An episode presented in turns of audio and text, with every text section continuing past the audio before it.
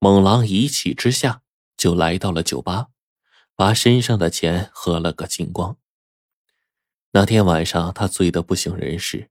当他醒来的时候，发现自己躺在自家的床上，早晨的阳光透过窗户洒落在窗前。他饿了，想起身来厨房弄点吃的，掀开锅盖，里面热着一碗他最爱吃的皮蛋粥。过了没多久，猛狼又和老人吵了一架，原因是老人背着他拿了他的钱。那天猛狼干活回来，发现呢抽屉里少了四百块钱，他以为放错地方或者是掉地上了，便四处找。而这个时候呢，老人回来了，见猛狼翻箱倒柜找东西，便说：“别找了，钱是我拿了。”猛狼一下子气冲脑门，大声的对他说：“你疯了！我的钱你怎么能不会就取啊？”老人解释说：“说因为急用，一时没能告诉他。又说父亲花一点儿子的钱，用不着动这么大的肝火吧？”猛狼就大怒说：“你胡说！你不是！”猛狼本想说：“你不是我父亲。”可是忍了忍，还是没说出来。过了几天，猛狼就发觉说抽屉里呀，又多了四百块钱。他知道，这是老人悄悄放回来的。握着这些钱，孟狼心里很愧疚，自己不是赎罪吗？不是要善待这个无依无靠的老人吗？怎么现在为了几个钱，就跟他大动肝火呢？猛狼手里握着四百块钱，轻轻推开老人的房间门，老人还没有回来，猛狼就拉开老人的床头柜的抽屉，把这四百块钱放了进去。而就在这个时候。他发现抽屉里有一沓用回形针夹着的银行汇款单的回执，猛狼就觉得奇怪，拿起来仔细一看，发现这个汇款单的回执每个月一张，而且呢都是每个月的二十号，汇款金额都是八百元，收款人是陈圆圆。猛狼想，这老人不是说无儿无女、无亲无故吗？怎么会给人汇钱呢？那这人是谁呀？与老人什么关系呀？猛狼百思不得其解，他就把那沓汇款单呢放回原处了，打算等老人回来问个究竟。猛狼做好饭之后，老人就收摊回来了，显得很是疲惫，一坐下来就抽烟，一边抽一边咳嗽。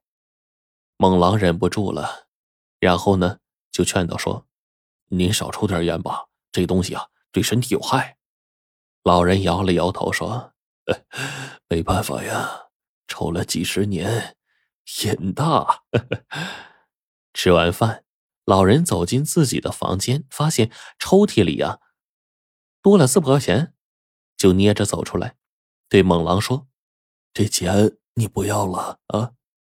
猛狼诚恳的说：“您留着用吧，那天是我脾气不好。”老人点了点头。将钱呢，小心的放进口袋。猛狼又瞅了瞅老人，说：“呃，问您个事儿，那个陈圆圆是谁呀？您怎么寄钱给给他呀？”老人怔了一下，嗫嚅着说：“这这这这个，以后再跟你说啊。”猛狼更加疑惑了，难道这里面有什么秘密？但是老人既然不肯说，他也不好再问。这之后啊，猛狼又多做了一份送鲜牛奶的工作，收入呢逐渐就多了。他就给家里买了沙发，给老人买了皮鞋，还时不时的给他一些钱。他一心想着努力工作，多挣钱，改善生活，善待老人。可就在这个时候，老人的身体出问题了，他不停的咳嗽，常常胸痛，声音嘶哑，面部啊还出现水肿。猛狼几次都说要送老人去看医生，可是他就是不去。有一天，老人收摊回来，只见他气喘吁吁的，面色铁青，一咳嗽呀，就咳出一滩血来，紧接着便昏过去了。猛狼急忙打幺二零急救电话，及时把老人送往了医院。经过医生的仔细检查，老人被确诊为肺癌晚期。医生神情凝重的对着猛狼说：“老人存活的时日不多了，目前只能是安慰治疗。作为儿女，一定要多陪护，让他走完生命的最后一程。”不不，大夫大夫，我求你，你你治你要治好他的病啊！猛狼迫切的恳求说。医生摇了摇头，一副爱莫能助的样子。自从老人住院之后，猛狼是天天陪护在他的身旁，伺候老人打针吃药，为老人擦身子、端尿端屎，俨然成了一个孝顺的亲儿子。老人的精神也是时好时坏，有的时候昏昏沉沉啊，说着听不清、辨不明的呓语；有时精神好的时候，就嚷着要出院回家，说他知道这病没得治，不要再花冤枉钱了。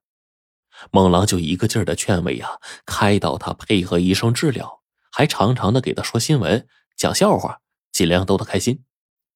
这一天呢，这个老人精神特别好，向猛狼提出说要想吃这个鲫鱼粥。猛狼点了点头说：“行，我这就给您做啊。”于是啊，猛狼跟值班护士打了一个招呼，便先去市场买了一条大鲫鱼，然后匆匆的就往家赶。猛狼回到住处，打开大门，发现地上有一个信封。或许是因为家里没有设信箱，邮递员呢就把信从门缝塞进来了。猛狼捡起来一看，信件写的是给老人王天德的，寄信地址是广西暨南大学。猛狼觉得奇怪呀，这这老人怎么和大学的人有关系呢？想拆开看一看，又觉得嗯不太合适。就把信呢放进口袋，打算做好粥之后一起给老人送去。傍晚时分，猛狼做好了鲫鱼粥，用保温桶装好，带着那封信，径直就朝着医院走去了。然而，当猛狼走进病房的时候，医生、护士正在对老人急救。原来，猛狼刚离开医院不久，老人就咳嗽、大口吐血，紧跟着就是起醋、昏迷不醒。经过医生的抢救，老人终于醒了。醒过来的老人一瞅见猛狼，便有气无力的说：“鲫鱼粥呢？”